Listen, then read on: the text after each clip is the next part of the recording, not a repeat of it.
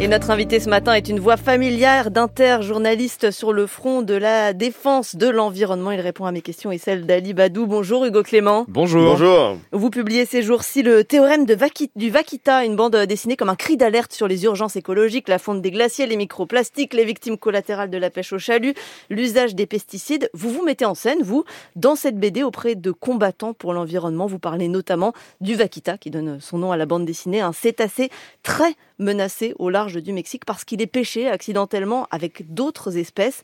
En quoi ça nous concerne, nous, directement, le sort du vaquita? Le sort du vaquita euh, nous concerne directement parce qu'on est lié à toutes les espèces du monde. C'est ce que j'essaye d'expliquer euh, dans cette bande dessinée. Le théorème du vaquita, c'est un peu une image pour expliquer pourquoi la biodiversité est indispensable à notre survie. Je prends l'image d'une maison euh, dans laquelle on habite, nous les humains, où chaque brique est une espèce.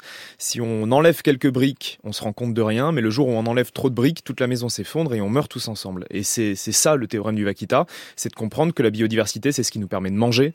On ne fait pas d'agriculture sans les insectes pollinisateurs, c'est ce qui nous permet de respirer, c'est ce qui nous permet de nous soigner. Euh, on a besoin des autres et on a parfois, nous, un peu cette image, euh, les homo sapiens, les humains, qu'on pourrait vivre seuls dans nos villes avec notre technologie, notre intelligence soi-disant supérieure et qu'on pourrait se passer des autres, ce qui évidemment est une vue de l'esprit.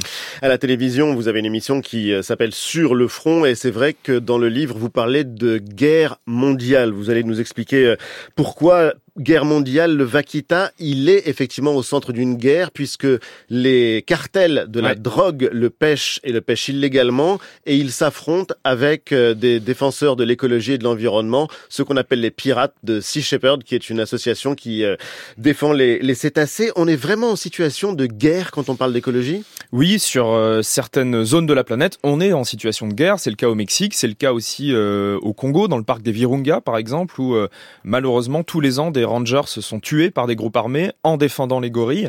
Donc il y a beaucoup de gens sur cette planète qui perdent leur vie euh, lors de combats, de vrais combats avec des armes, euh, pour la question de la biodiversité. C'est pas un terme usurpé. Hum, et le constat, il est très dur hein, dans le théorème du Vatican. On voit au fil des pages s'accumuler comme une montagne de, cadavres euh, d'animaux, de déchets qui envahissent le paysage. On voit le secrétaire général de l'ONU, Antonio Gutiérrez, qui annonce à la tribune de l'ONU qu'on va vers l'enfer climatique. Heureusement, quand même, heureusement, il y a un dernier chapitre qui s'appelle. oui, il y a de l'espoir aussi. Bah oui, vous, vous, nous le dites avec des conseils, des bonnes pratiques, consommer moins de viande, acheter de la seconde main, limiter ses voyages en avion.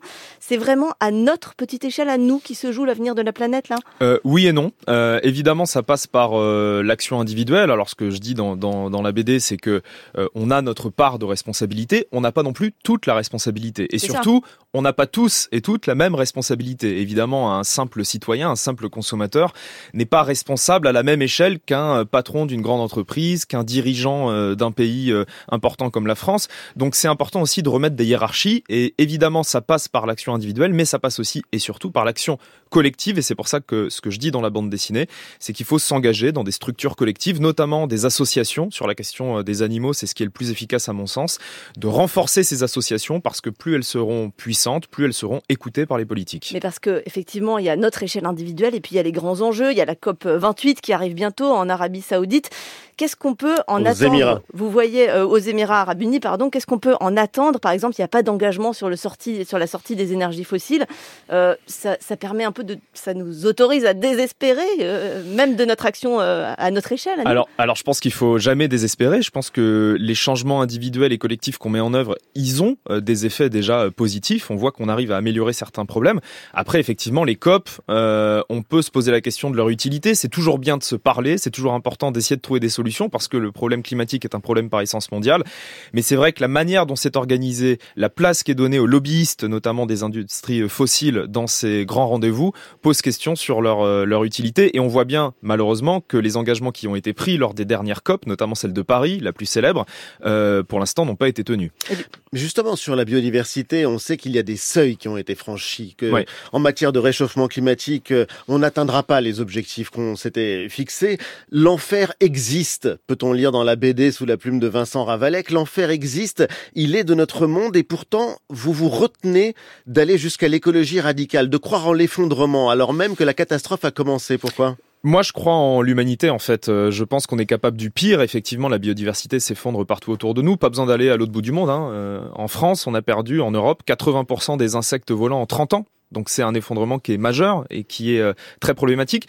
Et en même temps, on est aussi capable euh, de changer rapidement. On est une espèce qui est capable de s'adapter rapidement. Et je pense vraiment, oui, bien sûr. Et, et, et je pense qu'on a encore cette capacité. C'est ce que disent d'ailleurs les scientifiques, y compris euh, dans le rapport du GIEC, qu'on a encore cette capacité de limiter les phénomènes qui sont à l'œuvre et de nous adapter à ces phénomènes. Le l'effondrisme, c'est un peu une manière de dire finalement c'est trop tard. Et on entend même un, un certain discours qui qui consiste à dire tant mieux si l'homme disparaît puisque ça réglera les problèmes. Moi, je, je crois en l'humanité, je crois qu'on est aussi capable du meilleur, et je pense qu'il faut simplement réussir à changer le rapport de force, notamment au niveau politique, pour enfin mettre en place les mesures qu'on sait efficaces. Changer le rapport de force en allant peut-être jusqu'à la désobéissance civile. Est-ce que, par exemple, il faut participer à ces manifestations interdites euh, sur les méga-bassines dans les Deux-Sèvres? Alors moi, j'ai une ligne rouge, c'est la violence. Je suis euh, évidemment complètement opposé euh, aux méthodes violentes. Les méthodes radicales peuvent avoir leur, leur, leur impact et leur utilité. On confond souvent radicalité et violence. On peut être radical sans être violent. Alors comment Par exemple, bah, par exemple, euh, les militants qui s'accrochent dans les arbres de manière pacifique pour empêcher qu'ils soient coupés, ça, ça me semble être une méthode certes radicale, mais qui est légitime et qui est surtout non violente.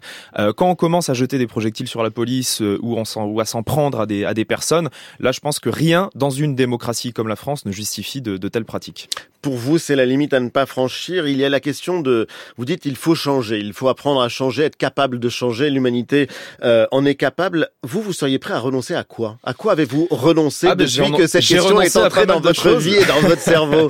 J'ai renoncé à pas mal de choses. Déjà, j'ai changé ma manière de, de m'alimenter. J'ai euh, réduit ma consommation de viande et de poisson. C'est le cas de le dire puisque je suis devenu végétarien. Mais ce que je dis dans la BD, c'est qu'on peut aussi agir sans devenir végétarien. On peut déjà réduire, ça serait déjà super. Il vaut mieux avoir des millions de personnes qui réduisent leur consommation de viande que d'avoir quelques milliers de véganes, c'est plus efficace. Euh, je prends plus l'avion pour aller en vacances, euh, voilà, alors que j'aimais beaucoup voyager, j'aimais découvrir d'autres pays. Euh, bah, ça c'est terminé. Oui, ça c'est terminé. Pour aller en vacances, je, je prends plus l'avion, j'essaie de trouver des destinations proches de chez moi. Euh, j'ai rendu euh, la voiture thermique que j'avais. Euh, maintenant j'ai une voiture électrique. Bon, j'essaie de faire des, des choses à mon niveau, tout en ayant conscience de l'impact des choses, en ayant conscience qu'on a toujours un impact et qu'une voiture électrique, par exemple, c'est pas une voiture écolo, c'est une voiture qui est un peu mieux qu'une voiture thermique, mais qui a quand même son impact avec les batteries, etc.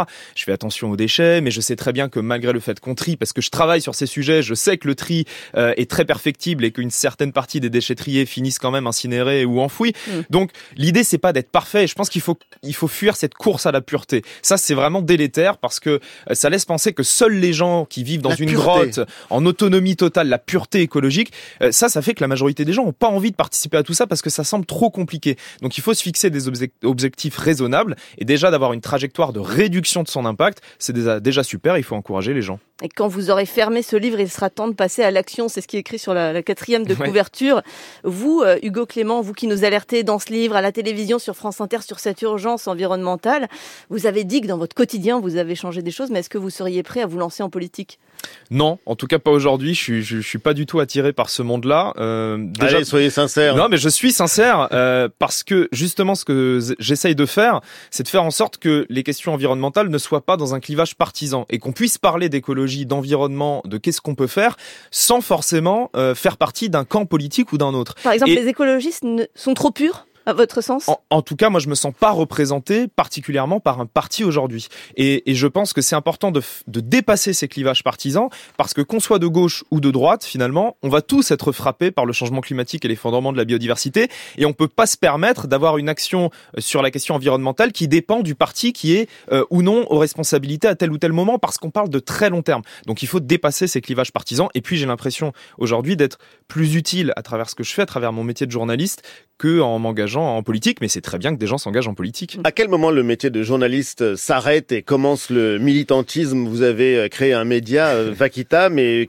qui pose d'ailleurs des questions d'actualité. Vous vous êtes indigné, par exemple, que la Commission européenne annonce reconduire l'autorisation du glyphosate pendant dix ans. La France s'est abstenue. C'est un choix que vous faites, mais est-ce qu'on est dans l'ordre de l'information ou dans l'ordre euh, du militantisme? On est dans l'ordre de l'information, puisque sur la question du glyphosate, moi, mon travail, c'est de transmettre la parole scientifique. Et il y a beaucoup de manipulation qui est faite sur cette question du glyphosate, alors que quand on écoute les scientifiques, et je peux en citer quelques-uns euh, que, j'ai interviewés, euh, la, la, position des scientifiques est très claire. Euh, par exemple, vous avez Laurence Huck, qui est toxicologue et directrice de recherche à l'Institut national de recherche agronomique, qui dit qu'on est dans une situation de paroxysme de déni de la connaissance scientifique. Elle a jamais vu ça de sa carrière. Donc, on, on manipule les gens, les lobbies agrochimiques sont très forts pour semer le doute, et ça se retrouve dans les décisions qui sont prises.